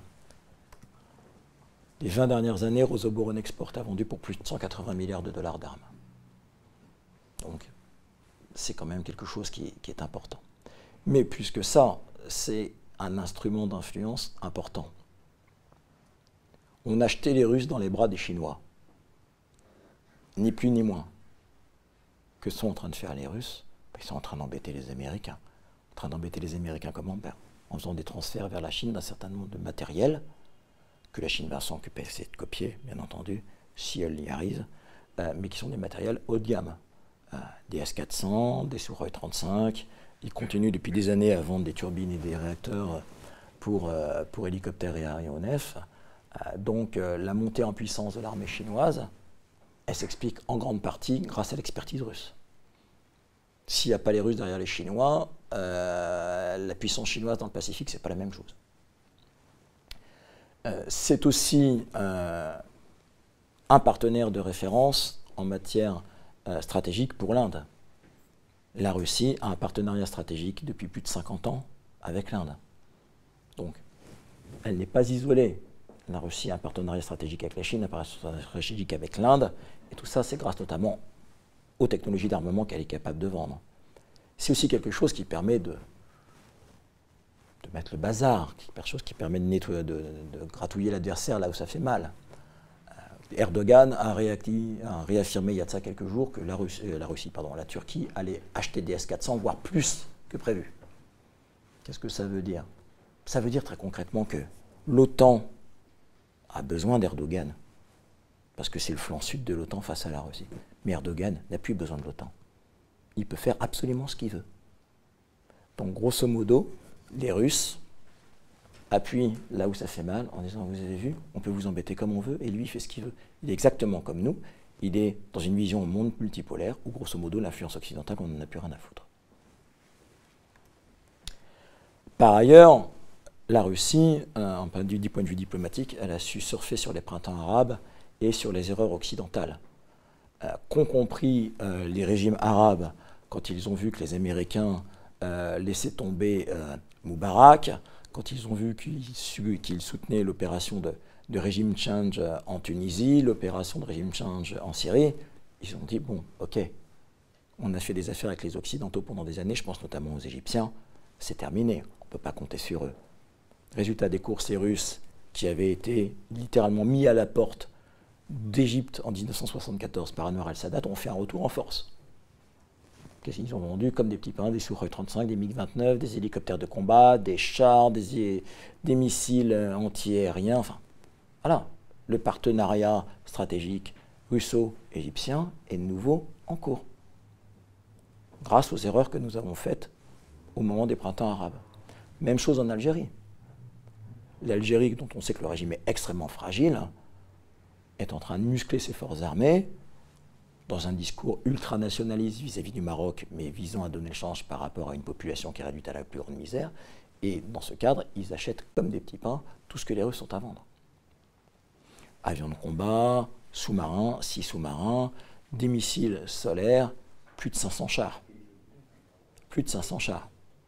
Là aussi, quand on parle d'export et de succès à l'export, le char de combat qui se vend le plus au monde, euh, c'est pas le Leclerc, c'est pas l'Abrams, c'est pas le Léopard, c'est le T-90 russe. Donc, on est dans un monde multipolaire et les armes permettent à la Russie de briser l'isolement dans lequel la communauté internationale veut les plonger. Mais non seulement elles permettent de briser euh, cet isolement, mais elles permettent aussi de dialoguer avec la communauté internationale. Il y a un passage que j'aime beaucoup euh, dans, euh, dans ce film sur la crise de Cuba, euh, avec Kevin Costner, je ne sais plus trop qui, je ne sais plus comment ça s'appelle ce film. Bon, bref, où un moment vous avez McNamara qui est dans la salle de contrôle de l'US Navy qui fait le blocus de Cuba, et il est confronté à un amiral qui lui est prêt à rentrer dans le chou des soviétiques, et McNamara s'énerve en lui disant Vous ne comprenez pas, on n'est pas dans une opération militaire, on est dans un dialogue entre Kennedy et le premier secrétaire du Parti communiste de l'Union soviétique. Ce dialogue se passe à partir de la posture que nous avons avec nos matériels. Là, on est exactement dans le même ordre d'idée. Les matériels que la Russie met actuellement en service, les avant-gardes dont j'ai parlé, Kinjal, Sarmat, ils visent deux choses. Ils visent, un, à convaincre les Occidentaux que les programmes antimissiles qu'ils mettent en place sont parfaitement inutiles, parce qu'ils ne pourront pas arrêter le nouveau type de matériel, parfaitement inutile et extrêmement coûteux par rapport à la riposte russe, et que donc ces programmes qui ont une visée politique, à savoir unifier l'Europe de l'Est derrière les intérêts euh, américains, sont en fait, d'un point de vue technique, parfaitement illusoires. Pareil, il s'agit aussi de donner la riposte au projet américain de Prompt Global Strike et de signifier que quels que soient les progrès techniques qui seront réalisés par les États-Unis, la Russie se donnera les moyens de riposter. Je pense dans ce cadre d'ailleurs, et c'est pour ça que je n'en ai pas parlé, qu'il y a un certain nombre de matériels qui ont été assez euh, évoqués dans la presse ces dernières années, le fameux Poséidon, euh, c'est-à-dire cette espèce de torpille nucléaire, de drone nucléaire euh, qui irait frapper la côte est des États-Unis, ou le Burevestnik qui est ce missile de croisière avec une euh, autonomie illimitée parce qu'à propulsion nucléaire, je ne suis pas du tout persuadé qu'ils verront jour un jour et qu'ils rentreront en service actif. Pourquoi? Bien, Tout simplement parce que ce sont des outils que l'on développera, que dont la Russie dit nous poursuivons les recherches, nous pouvons éventuellement les développer, nous maintenons une veille, mais on peut aussi tout aussi bien geler tout ça du jour au lendemain si on arrive à trouver un terrain d'entente sur un certain nombre de dossiers. Donc ces armements sont plutôt des, euh, des cartes diplomatiques que joue la Russie, plutôt je pense que des matériels qui seront réellement développés et qui rentreront réellement en service. Enfin, c'est un outil politique et social. Pourquoi? Ben, On va parler maintenant de la raison pour laquelle la BITD embauche. Euh, la BITD russe embauche d'un point de vue économique, productivité, c'est une hérésie. On n'a pas besoin d'avoir 90 000 salariés pour faire des chiffres d'affaires de 6 milliards d'euros dans l'aéronautique. C'est démontré. Maintenant, d'un point de vue politique, c'est tout à fait pertinent. En Russie, le taux de chômage est à 4,5%. 4,5% en juillet dernier. De chômage à 4,5%, même si la Russie est par ailleurs confrontée à de vraies difficultés euh, en matière de pauvreté de la population. Ça a d'ailleurs été évoqué par, par Poutine il y a de ça quelques jours. Euh, eh bien, on achète la paix sociale avec l'industrie de défense. Parce que l'industrie de défense embauche et qu'elle permet de juguler partiellement le chômage en termes d'emploi direct et en termes d'emploi indirect. Je vous rappelle que généralement, pour un emploi industriel, on considère qu'il y a deux emplois dans les services. C'est aussi une manière pour le Kremlin d'envoyer un message à sa population dont je pense la grande valeur commune est le patriotisme et qui est encore largement traumatisé par la chute de l'Union soviétique. C'est nous protégeons le pays, la Russie est redevenue une puissance, une puissance qui compte et une puissance que l'on respecte. Et donc ça justifie les efforts engagés. Ensuite, il faut se rendre compte du point de vue social que les entreprises russes assurent une bonne part des prestations que devrait assurer l'État théoriquement. Ça, c'est un legs de l'Union soviétique. Dans certaines villes mono-industrielles, comme par exemple Perm ou Samara, qui sont des grandes villes d'aéronautique, eh bien, déjà à l'époque de l'Union soviétique, mais c'est toujours le cas aujourd'hui, ce sont les firmes russes qui assurent une bonne partie des prestations musicales, médicales, pardon, euh, qui assurent les jardins d'enfants. Donc c'est eux qui financent les crèches. C'est eux qui vont offrir des accès à des centres de vacances préférentiels. Oui, il n'y a pas que la SNCF. Euh, et puis vous avez aussi eux qui souvent vont former les adultes, vont les renvoyer à l'école pour les former, pour les perfectionner. Donc tout ça, c'est l'industrie de défense qui finance. Et tout ça, c'est certes l'État qui finance indirectement, mais c'est toujours ça, en termes de services, que l'État n'a pas à mettre en place. J'irai même plus loin. L'avantage, c'est qu'elles permettent aussi de fixer de la population dans des régions qui, sans elles, seraient désertifiées. Moscou a décidé de continuer à produire des hélicoptères de combat à Arseniev, dans le Primorier, c'est-à-dire en Extrême-Orient, a, décidé de maintenir pendant des années à bout de bras des chantiers navals à Rabarovsk et à Komsomol-sur-l'Amour qui étaient à deux doigts de s'écrouler. Ils les ont financés à fond perdu. Pourquoi? Pour maintenir l'emploi. S'ils n'avaient pas maintenu l'emploi, vous auriez eu une fuite massive de cette population vers la Sibérie occidentale ou vers la Russie d'Europe. Et l'extrême-orient russe, où vous n'avez plus que 6 millions d'habitants, alors qu'il y a 130 millions d'habitants au sud, au sud de l'Amour, 130 millions de Chinois, ce serait devenu un grand vide. Et donc c'est quelque chose qui permet de stabiliser euh, la situation dans certaines zones qui sinon seraient désertifiées. Alors pour conclure, les chantiers à venir, avec une belle photo de face du pack DA du futur bombardier stratégique russe. Privatiser, désendetter, rationaliser, j'en ai parlé tout à l'heure, c'est quelque chose qui existe toujours. Euh, privatiser, non, sans doute. Mais désendetter les groupes, oui, la plupart des groupes euh, russes d'armement sont très endettés. Et ça, c'est quelque chose qui pèse sur leur compte. Il va falloir le régler.